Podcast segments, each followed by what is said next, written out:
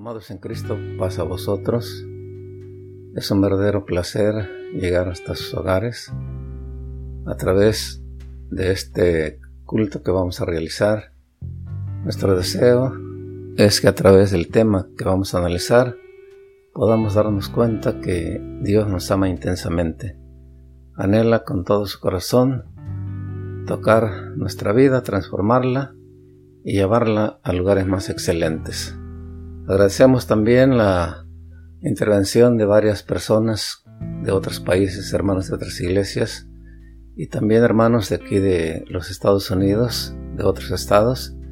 Queremos llegar a sus hogares, háganlo saber a través de su intervención para darnos cuenta que estamos llegando a ustedes, si, si nos están oyendo con claridad o o si está confuso para que podamos arreglar nuestra situación. Eh, vamos a orar. Bondadoso Padre, estamos a tus plantas divinas con el propósito de agradecer infinitamente todo lo que has realizado en nuestra vida hasta este momento. Bendito seas, Padre, porque a pesar de la situación que impera en el mundo entero en este momento, tú nos has conservado intactos, nos has conservado con salud, cumpliendo tus maravillosas promesas de que estarías con nosotros todos los días de nuestra vida hasta el fin del mundo.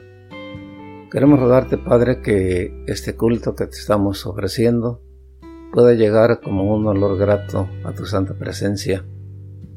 Y al recorrer nuestros ojos por tu volumen sagrado, permite nuestro Dios que podamos entender tu lenguaje, lo podamos adherir dentro de nuestro corazón y llegado el momento, Señor, lo podamos vivir, lo podamos dar a conocer para que las gentes puedan, tengan la oportunidad, Padre Dios, de saber quién eres tú y tengan la oportunidad de venir a tus brazos para que al tocarlos transformes absolutamente sus vidas. Gracias, en el nombre poderoso de Cristo Jesús. Amén.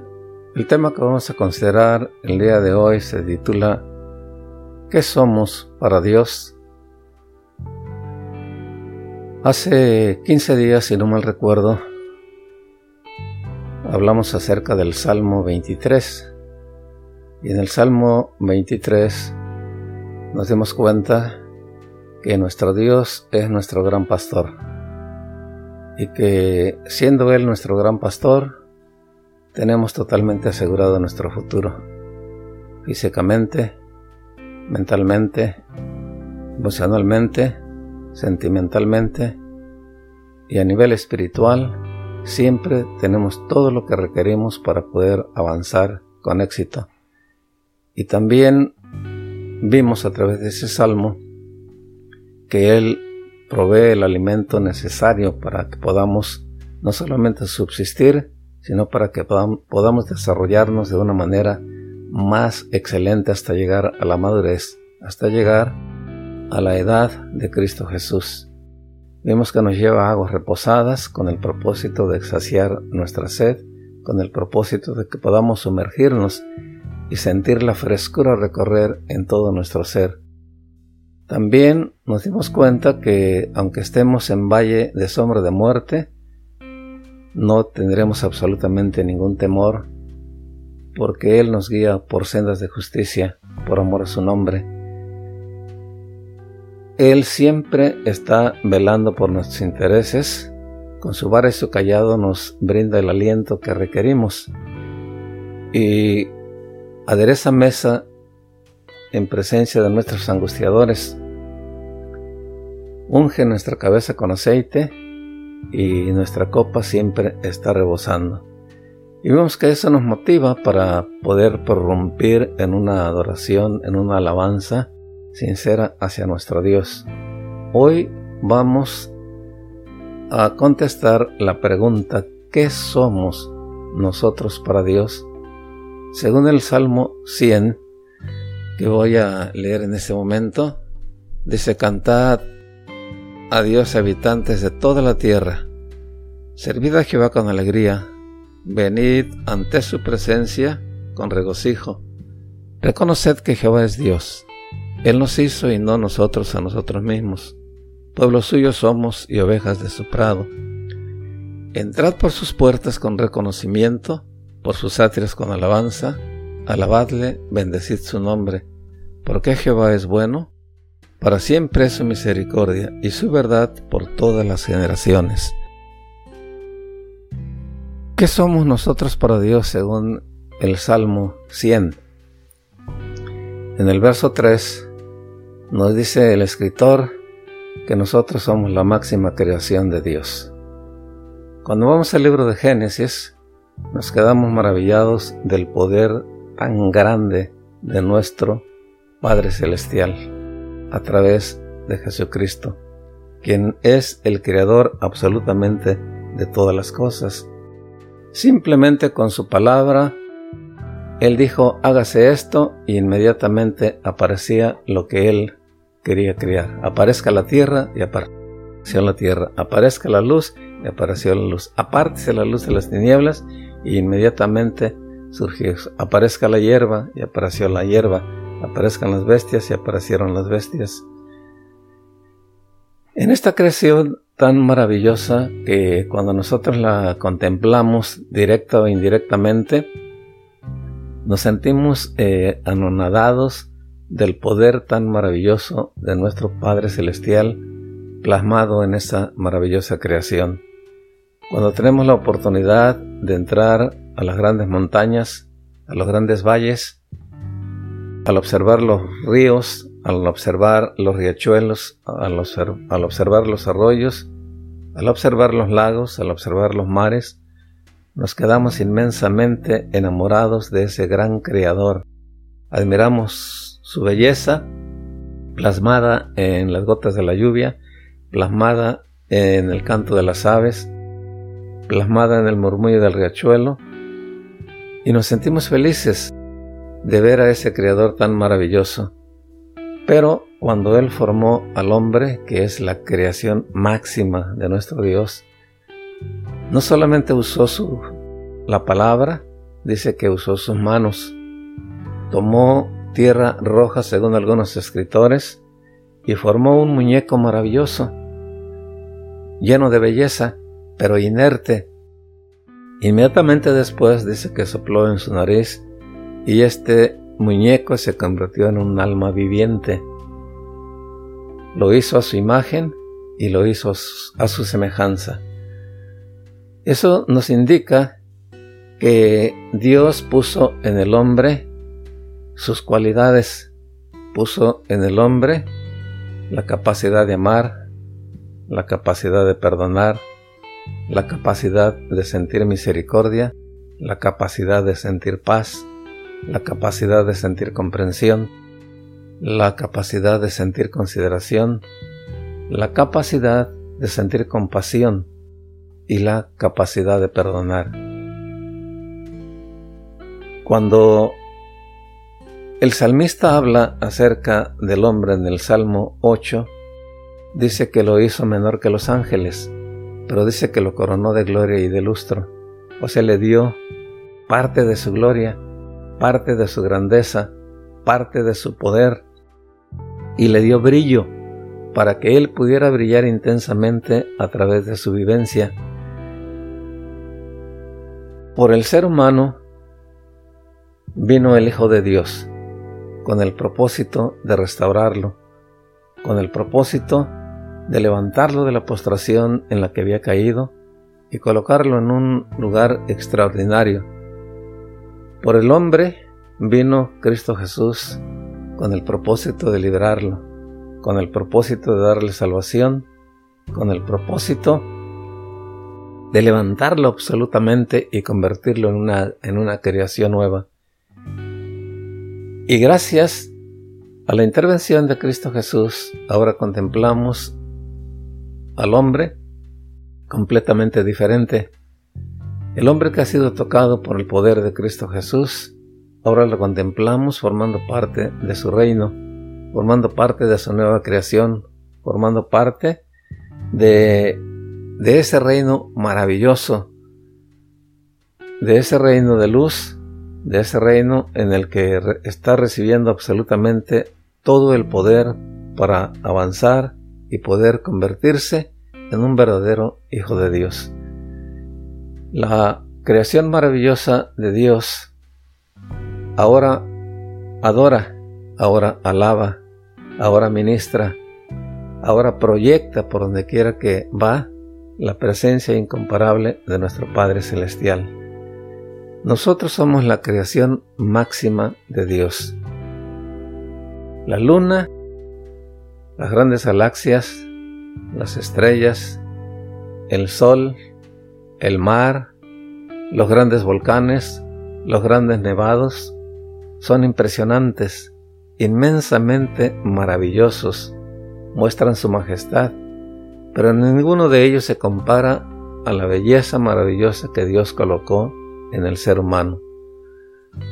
Cuando Jesucristo vino a morir en la cruz del Calvario, no vino a morir por las estrellas, no vino a morir por el sol, no vino a morir por la luna, no vino a morir por los volcanes, Él vino a morir por el ser humano, para restaurarlo y volverlo a ubicar en el lugar donde Dios lo ha querido siempre tener.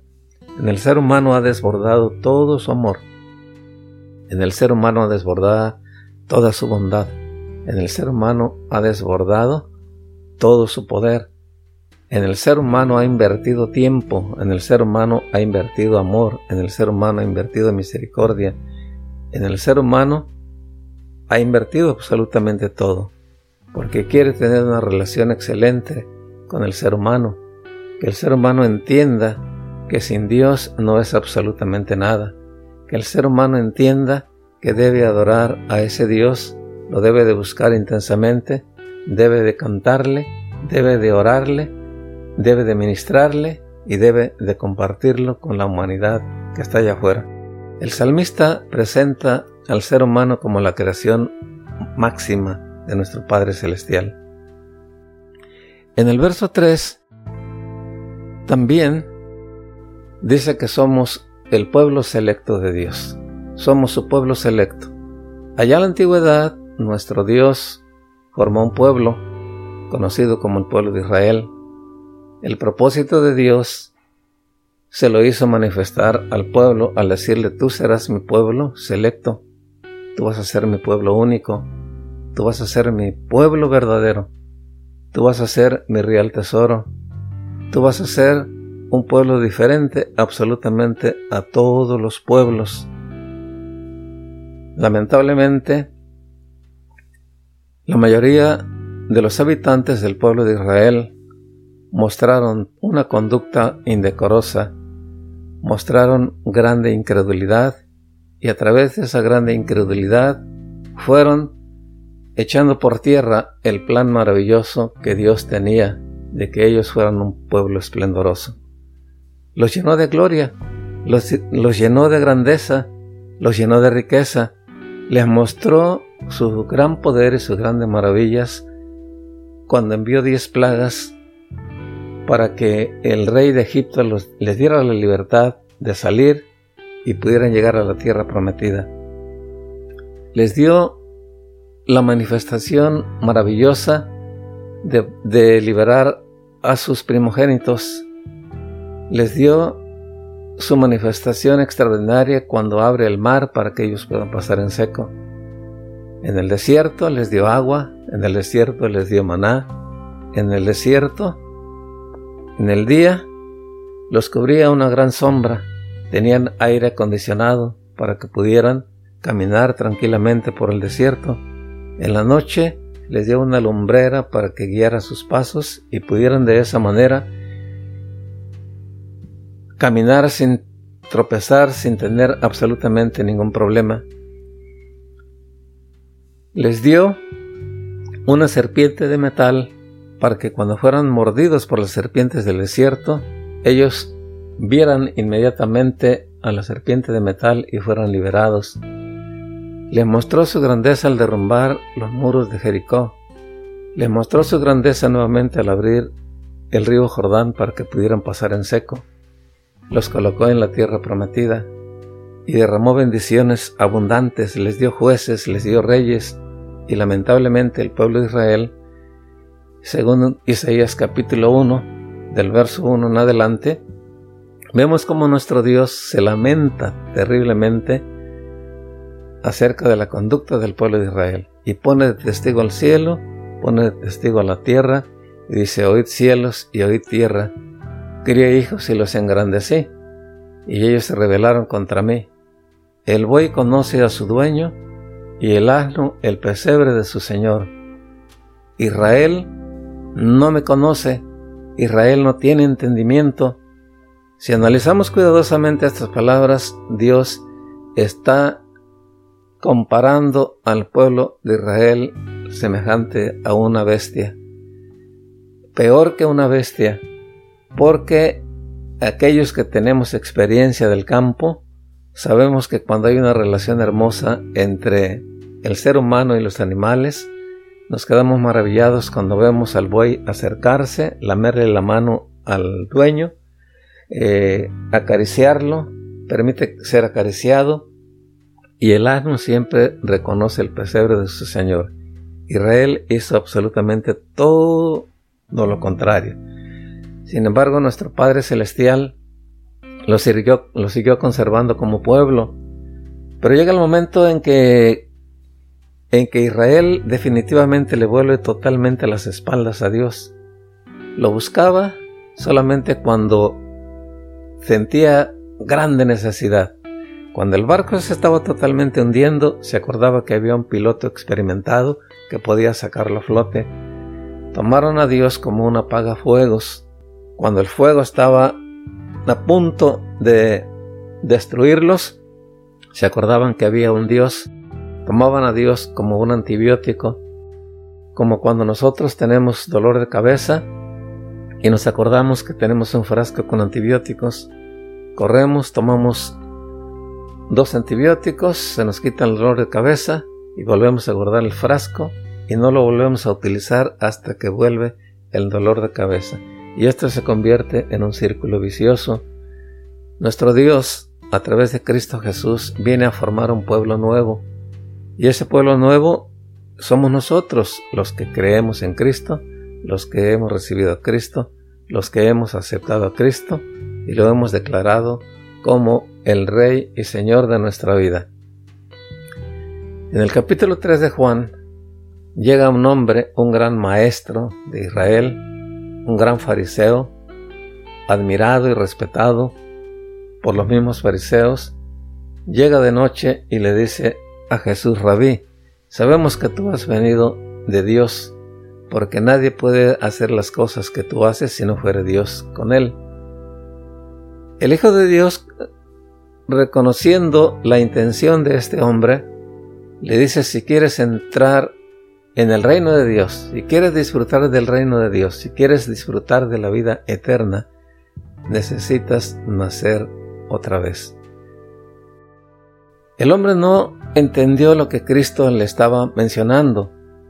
Dice, ¿cómo es posible que el hombre siendo viejo pueda entrar nuevamente en el vientre de la madre y nacer otra vez? Jesucristo no le estaba hablando de ese nacimiento. Dice, lo que es nacido de carne, carne es, y lo que es nacido del Espíritu, Espíritu es. Si tú quieres ser hijo de Dios, si tú quieres formar parte del pueblo de Dios, tienes que nacer otra vez. Tienes que nacer de agua y tienes que nacer de espíritu. Usted y yo, cuando venimos a Cristo Jesús a través de la palabra, a través de la palabra de verdad, a través de la palabra de justicia, a través de la palabra transformadora. Creímos en Él. A partir de ese momento, nosotros nacimos otra vez. Nacimos a través del Espíritu. Y hoy somos el pueblo selecto de Dios. Un pueblo formado por judíos y gentiles que hemos creído sinceramente en Cristo. Cuando un judío cree sinceramente en Cristo y lo recibe como su Salvador personal y lo declara el amo y Señor de su vida, viene a formar parte del pueblo selecto de Cristo Jesús. Cuando un gentil cree en Cristo Jesús, lo recibe como su Salvador personal y lo declara el Señor de su vida, viene a formar parte del pueblo selecto de Cristo Jesús. Ese pueblo que Él ganó con el herramiento de su sangre.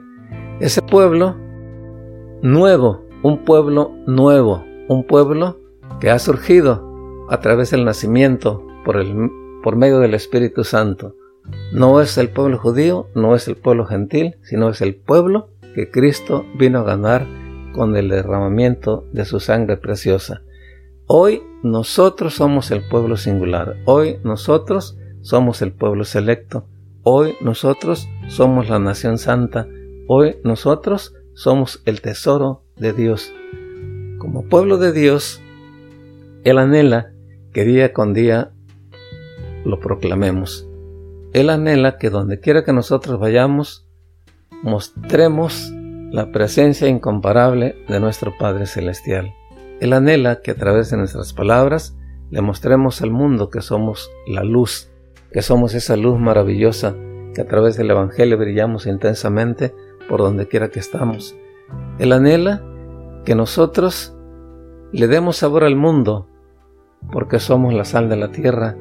Nosotros somos el condimento que necesita el mundo para que el mundo pueda tomarle sabor a las cosas de Dios y pueda venir a entregarse y pueda venir a adorarle, pueda venir a alabarle y pueda venir a ministrarle y pueda venir a formar parte de ese pueblo maravilloso que ha nacido a través del Espíritu de Dios. Tú y yo, amado hermano, somos ese pueblo selecto. Como pueblo selecto, tenemos una autoridad completamente justa, tenemos una autoridad que no se corrompe, tenemos una autoridad que no roba, tenemos una autoridad que no es injusta, tenemos una autoridad que no es cruel, tenemos una autoridad que nos comprende, tenemos una autoridad que nos ama, tenemos una autoridad que nos edifica, tenemos una autoridad que nos guía, tenemos una autoridad que nos da conducción todos los días, una autoridad que nos visita, una autoridad que nos acaricia, una autoridad que está preocupada porque nosotros vivamos siempre en paz, en bienestar, con una vida llena de éxito. ¿Qué somos para Dios? Para Dios somos ovejas de su prado. En el verso 3, el salmista dice que somos ovejas de su prado. En el Salmo 23 veíamos la vez pasada que como ovejas de Dios tenemos absolutamente todo lo que necesitamos para poder para poder sobrevivir. No hay absolutamente ningún problema del por qué tenemos nosotros que temer por falta de alimento, por falta de vestido, por falta de calzado, por falta de vivienda, él como nuestro gran pastor sabe perfectamente de las necesidades que tenemos. Nosotros somos sus ovejas, sus ovejas queridas, sus ovejas amadas. Y nos ama tanto que Él dio su vida por nosotros. Ese pastor maravilloso, día con día, nos va guiando por sendas de justicia y de verdad. Ese pastor maravilloso nos conoce perfectamente a todos por nuestro nombre y nosotros lo conocemos a Él, nos da la capacidad de reconocer su voz. En el mundo hay infinidad de voces. Hay voces que se parecen a la voz de Cristo Jesús. Sin embargo, nos ha dado la capacidad de oír las voces y distinguir perfectamente cuál es la voz de nuestro pastor y seguirlo sin titubear. Yo recuerdo hace algunos años tuve la oportunidad de visitar a unos hermanos en la Sierra Madre del Sur. Estuve conviviendo con un pastor de una iglesia presbiteriana. Estuve predicando en su iglesia durante varios días. Y una ocasión el hombre me pregunta, hermano Flores, ¿usted es pastor de una iglesia en Acapulco? Sí, soy pastor de la iglesia en Vista Alegre. ¿Cuántas ovejas tiene? Dije aproximadamente entre bautizados y simpatizantes alrededor de 350. ¿Y usted conoce a esas 350 ovejas? ¿Las conoce por su nombre? Le dije no. A varios les conozco por su nombre, pero no a todos, porque son muchísimos. Y me dice él, yo tengo 200 ovejas. hablaba de ovejas, de animales, no hablaba de, de seres humanos. Yo tengo 200 ovejas y quiero decirle que a las 200 yo las conozco por su nombre y ellas me conocen a mí. Y yo me empecé a reír. No, no, no se ría, le estoy diciendo la verdad. ¿Ve esas dos ovejitas que están debajo de ese árbol? Sí, sí, sí, las estoy viendo. Miren, la que está a su derecha se llama mariposa y la que está a su izquierda se llama princesa. Mire, ahorita le voy a mostrar que mis ovejas me conocen y yo las conozco a ellas. Le dice a su mujer, mujer, por favor tráeme una piedra de tequesquite. Le trajo la piedra de tequesquite y le dice a la oveja que estaba a su derecha, mariposa. La oveja en cuanto escuchó la palabra de su amo, inmediatamente puso atención y, y la llama, mariposa, ven. Y se vino la, directamente a donde estaba su amo. Le puso la piedra de, de tequesquite, la empezó a lamer y él empezó a acariciar y cada caricia que le daba, la ovejita cerraba sus ojos y suspiraba. Eso me indicó a mí el amor tan grande que sentía la oveja hacia su pastor. Después llamó a la otra oveja y hizo lo mismo. Después me dio la piedra a mí y ya que las ovejas se habían retirado, ahora llámelas a usted. Y estuve llamando a la oveja, mariposa, mariposa, ven, preciosa, princesa, princesa, ven, preciosa. Y no me hicieron caso. ¿Y saben por qué no me hicieron caso? Porque ellas conocían perfectamente la voz de su pastor. Ellos sabían que aquel que los había llamado primero era su pastor, era su amo. ¿Y quién se estaba llamando en ese momento? No era su pastor. O sea, a mí no me reconocían, no habían tenido ninguna relación conmigo.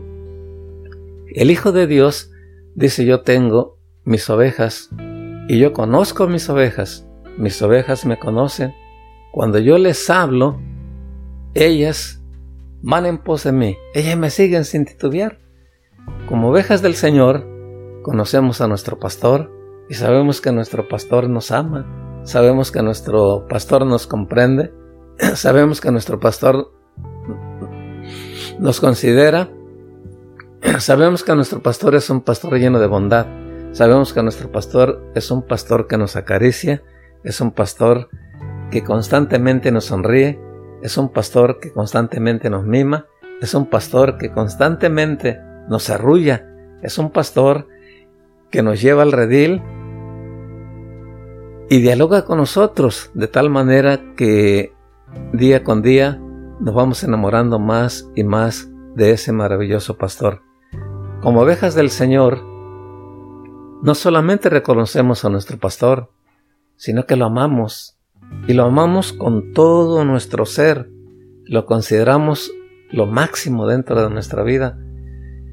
Tenemos, cuando tenemos la oportunidad, no solamente lo obedecemos, no solamente nos humillamos ante Él, no solamente lo declaramos el Señor de nuestra vida, sino que lo damos a conocer a la humanidad, porque anhelamos que vengan muchas personas a formar parte de este rebaño santo. Como ovejas del Señor, Amamos tanto a nuestro pastor que estamos dispuestos aún a dar nuestra propia vida para demostrar ese amor tan grande que sentimos por nuestro amante pastor.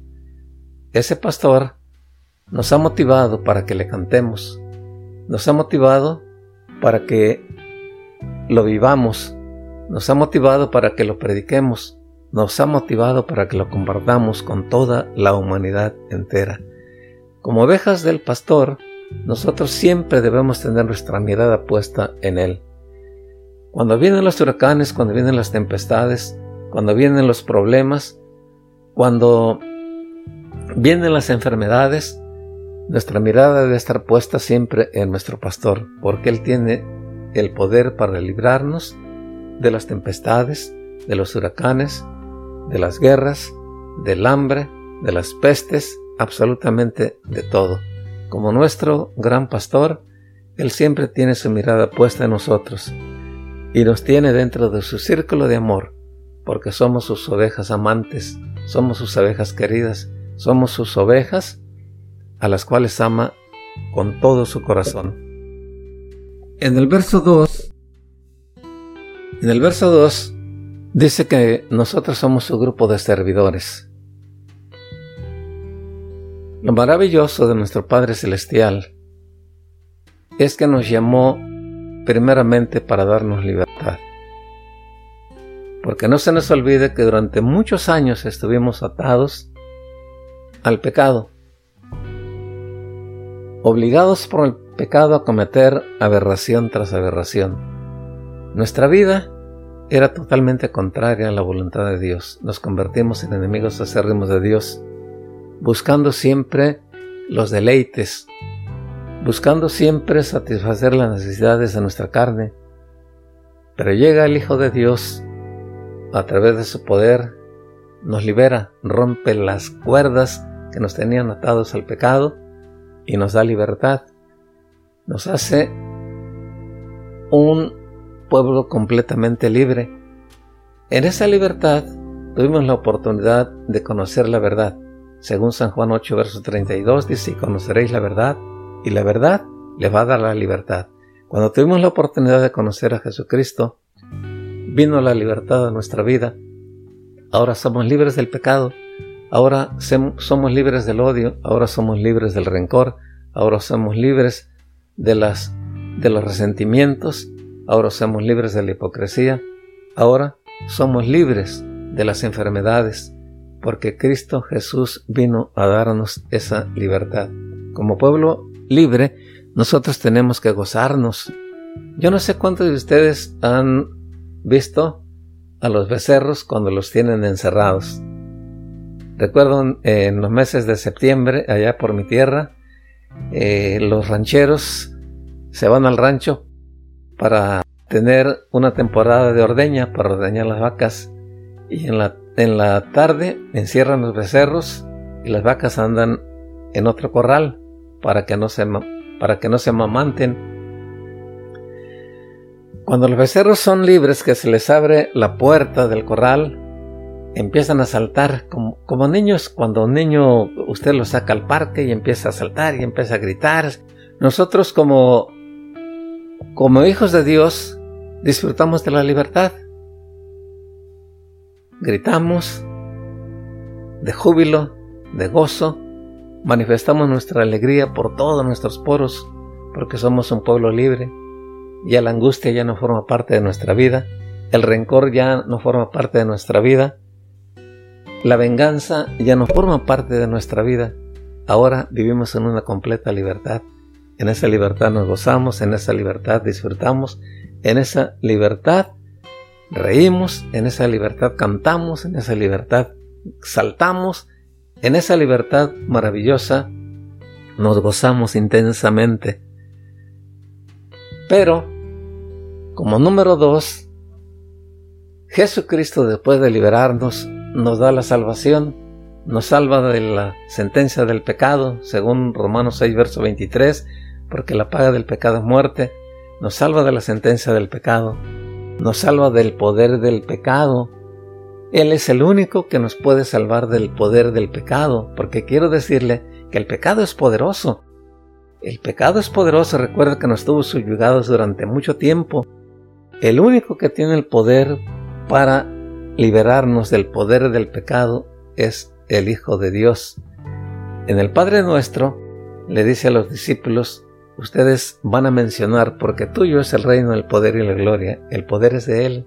No hay poder humano que pueda romper el pecado, no hay poder político que pueda librarnos del pecado, no hay poder religioso que pueda romper las cuerdas del pecado. Solamente el Hijo de Dios es el que tiene poder para romper las cuerdas del pecado. Él nos liberó, Él nos salvó, nos trajo a su pueblo con el propósito de enseñarnos, de capacitarnos y de equiparnos para convertirnos en su grupo de servidores. Como grupo de servidores, nosotros tenemos el ejemplo de Cristo Jesús. El Hijo de Dios dice, yo vine no para ser servido, sino a prestar un servicio. Él vino a dar a conocer a su Padre Celestial. Él vino a realizar grandes prodigios, a realizar grandes milagros. Él vino a beneficiar al mundo entero. Él vino como un servidor. Él no vino buscando que lo sirvieran. Él vino siempre a servir y hasta el día de hoy Él sigue sirviendo a través del Espíritu Santo sigue buscando al ser humano para llenarlo de grandes bendiciones. Pero Él quiere que tú y yo, como servidores de su causa, estemos en la mejor disposición. Estar dispuestos a ir a predicar a donde Él nos indique. No importa si nos envía a la montaña, no importa si nos envía a otro país, no importa si nos envía a territorios peligrosos, nosotros somos su grupo de servidores y Él quiere que el servicio que le brindemos sea motivado por el amor. Él no anhela que nosotros le sirvamos por compromiso, Él no anhela que nosotros le sirvamos por obligación, Él no anhela que le sirvamos porque nos sentimos comprometidos, no. Él anhela que el servicio que nosotros le brindemos a la humanidad sea un servicio motivado por el amor. Así como Él vino por amor, así como Él subió a la cruz por amor, así como Él dio su vida por amor, así como Él se levantó de la tumba por amor, así como Él ascendió a los cielos por amor y por amor está intercediendo por toda la humanidad, Él anhela que nosotros demos un servicio lleno de amor, que sintamos compasión por el caído, que sintamos compasión por aquel que anda como oveja sin pastor, aquel que anda fuera del rebaño. Él quiere que nosotros utilicemos los, las tres cosas que Él nos ha regalado. Él nos, nos dio talento. El talento lo tenemos desde que nacimos. Él nos ha dado dones. Cuando bajamos a las aguas del bautismo recibimos por lo menos un don. Don es la capacidad que Él te dio para poder ejercer con éxito cualquier actividad. Si Él te dio el, don del canto, tú puedes ejercer ese don de una manera excelente. Si Él te dio el don de la predicación, tú puedes ejercer el don de la predicación. Si Él te dio el don de evangelista, él, tú vas a ejercer el don de evangelista.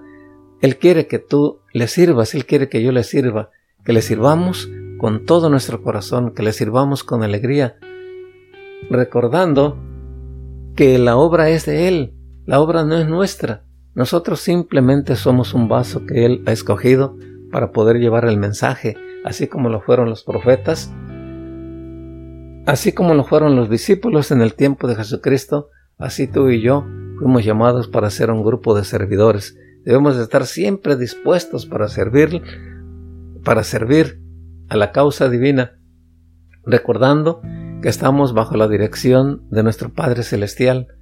Estamos haciendo su voluntad.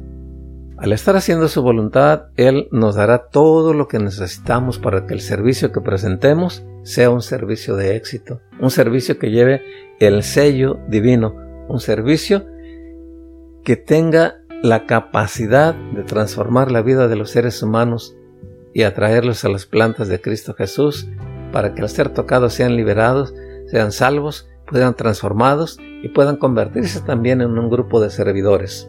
Es muy triste cuando se necesita el servicio de alguien y ese alguien no está dispuesto. Es muy triste cuando le decimos a alguien, hermano, queremos que vayas a atender la misión fulana. Y es muy triste cuando escuchamos al hermano, hermano, ¿por qué no envía al hermano Pedro? ¿Por qué no envía al hermano Juan? ¿O por qué no envía al hermano Filemón? Es muy bonito cuando escuchamos a la persona decir, heme aquí, envíame a mí. Así como Isaías cuando escucha la voz divina, con esa gran preocupación, ¿a quién enviaremos y quién estará dispuesto a ir? Él inmediatamente dice, he aquí, envíame a mí. Yo estoy dispuesto a servir al alcance de mi capacidad, pero yo estoy dispuesto para servir con todo mi corazón. Nosotros somos un grupo agradecido con Dios. Eh, somos un grupo totalmente agradecido con Dios. En el verso 4 dice el escritor, entrad por las puertas con reconocimiento. Nosotros reconocemos, somos un grupo que reconocemos la bondad de Dios. No estamos en el pueblo de Dios porque hayamos sido encontrados viviendo en santidad. No estamos en el pueblo de Dios por nuestra perfección no estamos en el pueblo de Dios porque éramos completamente diferentes a los demás porque éramos la cuarta maravilla del mundo. Estamos en el pueblo de Dios por la misericordia infinita de nuestro Padre Celestial. Y tenemos que reconocer que a pesar de nuestras impurezas, a pesar de nuestras flaquezas, a pesar de que no teníamos absolutamente ningún valor, Él vino a derramar su sangre en la cruz del Calvario para darnos entrada, para que tú y yo tengamos la oportunidad de formar parte de su rebaño santo. Como grupo agradecido, debemos de darle gracias las 24 horas del día. Debemos de darle gracias por la libertad, debemos de darle gracias por la salvación, debemos de darle gracias por la palabra, debemos de darle gracias por la comunicación, debemos de darle gracias por el Espíritu que ha enviado a nuestra vida, por la protección que nos da, por la guianza que nos da constantemente, por esa vida esplendorosa que nos ha dado a través del Espíritu Santo, por el trabajo que está realizando como alfarero en nuestra vida. Debemos de darle gracias a Dios por el alimento, debemos de darle gracias a Dios por el vestido, por el calzado, por el aire que respiramos, por el sol que nos alumbra, por la lluvia que nos refresca, absolutamente por todo. Pero lo más grandioso es que nos desbordemos constantemente en darle gracias por lo que hizo en la cruz del Calvario, por lo que está haciendo por nosotros en este momento como intercesor. Si no fuera por la intercesión de Cristo Jesús, tú y yo no tendríamos absolutamente ninguna oportunidad. Tenemos que reconocer que hemos cometido infinidad de errores. Hemos cometido infinidad de faltas delante de Dios. Lo hemos lastimado, lo hemos ofendido. Hemos rechazado constantemente su dirección. Muchas veces hemos mostrado incredulidad, así como la mostró el pueblo de Israel. Sin embargo, nuestro Dios sigue mostrando su amor, sigue mostrando su misericordia y nos da la oportunidad de que continuemos adelante. Entonces, como pueblo agradecido, debemos entrar siempre por las puertas de su santuario en reconocimiento a su gran bondad. Es maravilloso cuando reconocemos lo que Cristo Jesús ha hecho por nosotros hasta este momento. Debemos reconocer que Él por amor se levantó de la tumba. Debemos reconocer que por amor Él ascendió a los cielos. Por amor, Él está intercediendo por nosotros ante el Padre Celestial, por ese amor tan grande que tiene por nosotros. Debemos de darle gracias constantemente y decirle al mundo entero que nosotros somos un pueblo que reconoce la misericordia de Dios. En el verso 1 nos dice el salmista que somos su grupo de cantores, somos el grupo de cantores de nuestro Padre Celestial.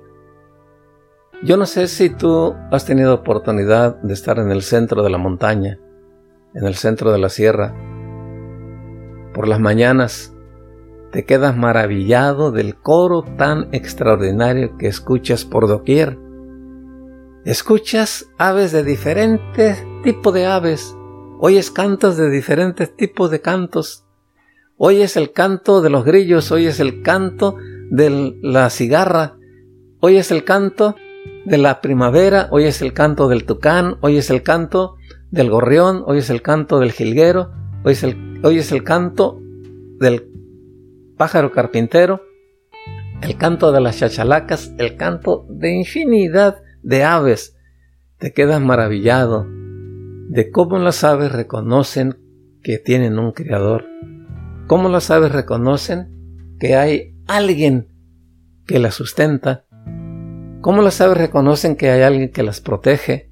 Ellas no siembran, ellas no se preocupan por cultivar lo que sembraron, ellas no se preocupan por cosechar lo, lo que sembraron, lo que cultivaron. Dice nuestro Señor Jesucristo en Mateo capítulo 6 que Él las alimenta abundantemente. Ellas tienen alimento constante, tienen agua, tienen aire, tienen sol, tienen todo lo que necesitan para poder, para poder reproducirse.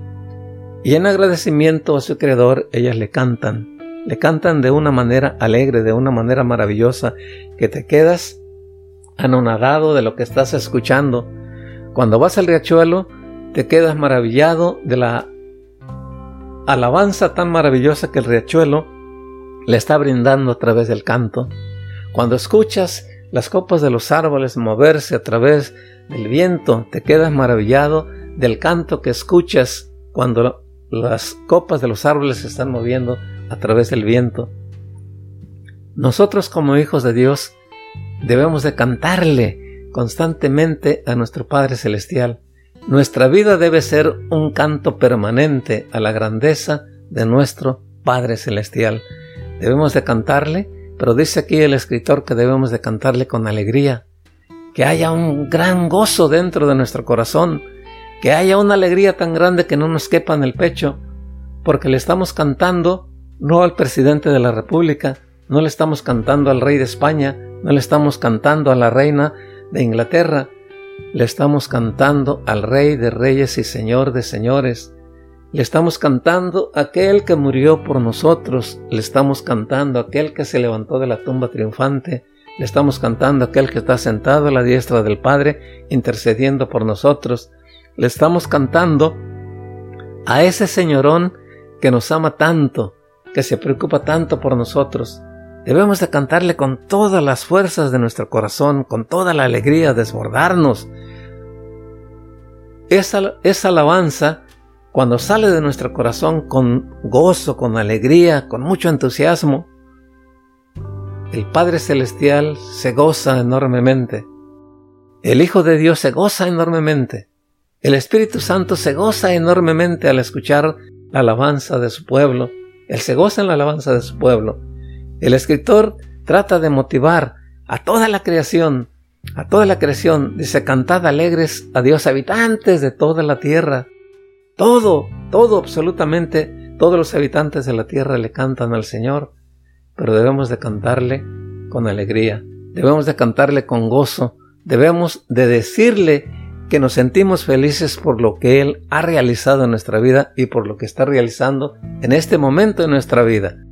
A veces da tristeza cuando yo recuerdo hace tiempo nos invitaban a cantar, en ese tiempo era el Canto número 77 de nuestros himnarios. Grande gozo hay en mi alma hoy. Y empezábamos a cantar grande gozo, pero con una tristeza tan enorme como si tuviéramos al muerto tendido ahí enfrente. Como que había dolor al cantarle. Recuerdo que cuando bajábamos, cuando íbamos a realizar los bautizos, cantábamos un canto a los candidatos cuando ya se estaban, cuando los estaban sumergiendo. Piensa hoy, piensa bien lo que hoy vas a hacer. Piensa hoy Piensa bien lo que hoy vas a hacer. En lugar de cantarle con alegría y decirle a los hermanos, bendecidos, benditos sean ustedes por, por estar en este lugar, por este compromiso que van a hacer con el Señor, les estábamos cantando con mucha tristeza. No, hermanos, nosotros tenemos que cantarle a nuestro Dios con mucha alegría. Es cierto, es cierto que no tenemos mucha entonación, es cierto que no cantamos muy precioso, es cierto que no hemos ido a las escuelas para estudiar canto, pero lo que Dios se agrada de nuestros cantos, primeramente es que lo hagamos con toda sinceridad, que lo hagamos con entrega, que lo hagamos con reconocimiento, pero que lo hagamos con alegría, que la alegría se contemple absolutamente en todo nuestro ser, que se manifieste en nuestro cuerpo, que se manifieste en nuestras manos, que se manifieste en nuestros ojos, que estamos alegres, yo recuerdo que antes cantábamos, Tu misericordia es mejor que la vida. Y hay una parte donde dice, alzaré mis manos. Y el que estaba presidiendo el culto levantaba las manos y trataba de motivar a los congregantes que levantaran las manos y muchos de ellos tenían las manos metidas en los bolsillos del pantalón, otras en el saco Y cuando a veces nos preguntaba el que estaba presidiendo, ¿por qué no levanta las manos? Y decíamos, nosotros no levantamos las manos porque no somos eh, pentecostales. Nosotros somos de la iglesia de Dios séptimo día. Qué error tan grande, hermanos. Qué error tan grande. Levantar las manos al cielo es darle gracias a Dios por todo lo que ha hecho por nosotros. Es reconocer su grandeza, es reconocer su majestad, es reconocer el amor tan grande que constantemente derrama sobre nosotros. Yo te invito a que le cantemos siempre a nuestro Dios con alegría, que nos desbordemos en la alabanza, que mostremos en todos nuestros poros que estamos felices, que estamos alegres de cantarle a nuestro gran libertador. Por último, el escritor dice que tú y yo somos el depósito de bendición de Dios. Nuestro Dios es un Dios que derrama bendiciones abundantes todos los días. Las 24 horas del día, Dios abre las ventanas de los cielos para derramar bendiciones abundantes sobre su pueblo. Como depósitos de bendición, Dios derrama sus bendiciones sobre nosotros, para que las aprovechemos a nivel personal, para que las aprovechemos juntamente con la familia y las distribuyamos con la gente que está allá afuera. ¿Sabes tú que hay hogares que carecen de alimento? ¿Sabes tú que hay hogares que están anhelantes de que alguien vaya y le hable de Dios? ¿Sabes tú que hay hogares donde hay mucha enfermedad? ¿Sabes tú que hay hogares donde hay mucho dolor? ¿Sabes tú que hay hogares que están muriendo por, de tristeza porque no hay alguien que vaya y le diga una sola palabra de amor? ¿Sabes tú que hay hogares que se están destruyendo? Tú y yo, como depósitos de bendición, tenemos la imperiosa necesidad de ir a ese hogar y derramar la bendición que Dios ha depositado sobre nosotros. Cuando tú vas a ese hogar, a visitar a esa familia, a darle palabras de aliento, cuando tú vas a ese hogar y oras por esa familia, o cuando le llevas algo que le va a ayudar para poder desarrollarse, le estás llevando la bendición de Dios. O simplemente cuando tú doblas tus rodillas y le dices al Señor, Señor, te ruego por mis vecinos, te ruego por la familia González, te ruego por la familia Pérez, te ruego por la familia Hernández, tú estás compartiendo la bendición que Dios te dio. La bendición que Dios nos dio no nos lo ha dado para que la encerremos con cuatro candados. Él quiere que esa bendición la distribuyamos. Vayamos a la gente y le digamos que hay un Dios que los ama, que hay un Dios que se preocupa por ellos y que hay una familia de Dios que se preocupa también por ellos. Nosotros somos el depósito de bendición de Dios. No retengamos esa bendición.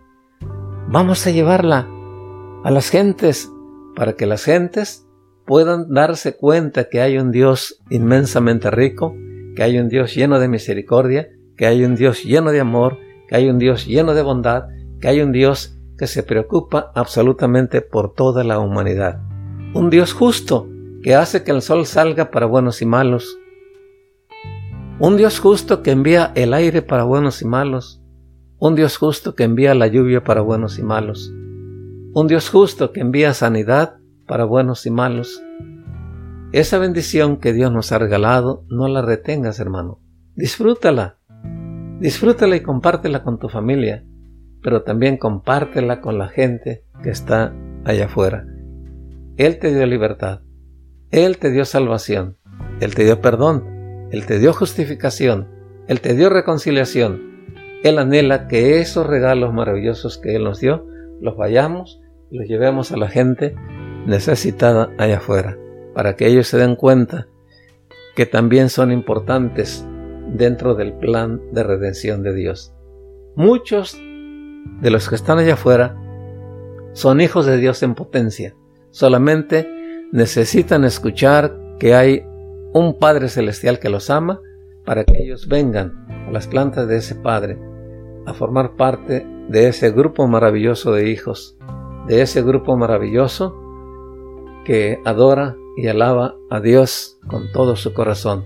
Yo te invito, amado hermano, que valoremos lo que somos para nuestro Dios. Te lo voy a recordar, somos la máxima creación de Dios. Somos su pueblo selecto. Somos ovejas de su prado.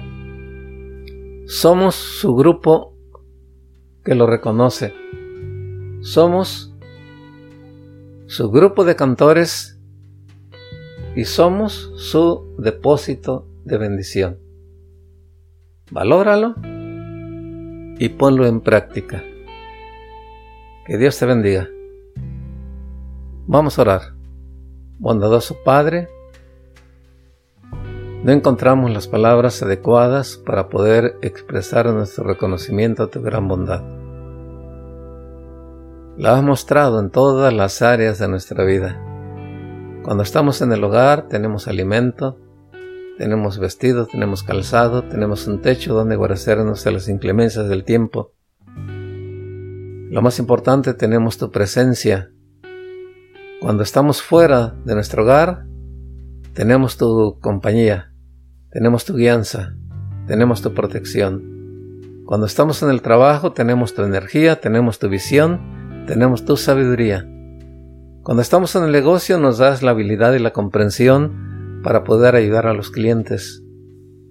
Bendito sea nuestro Dios por ser nuestro Padre Celestial, por ser nuestro Padre amante, por comprendernos, por considerarnos, por tener misericordia de nosotros, por sembrar la semilla del amor en nuestro corazón y por regarla y cultivarla a través de tu Santo Espíritu. Gracias porque esa semilla que tú has sembrado ha nacido una planta maravillosa, una planta maravillosa que adorna tu jardín.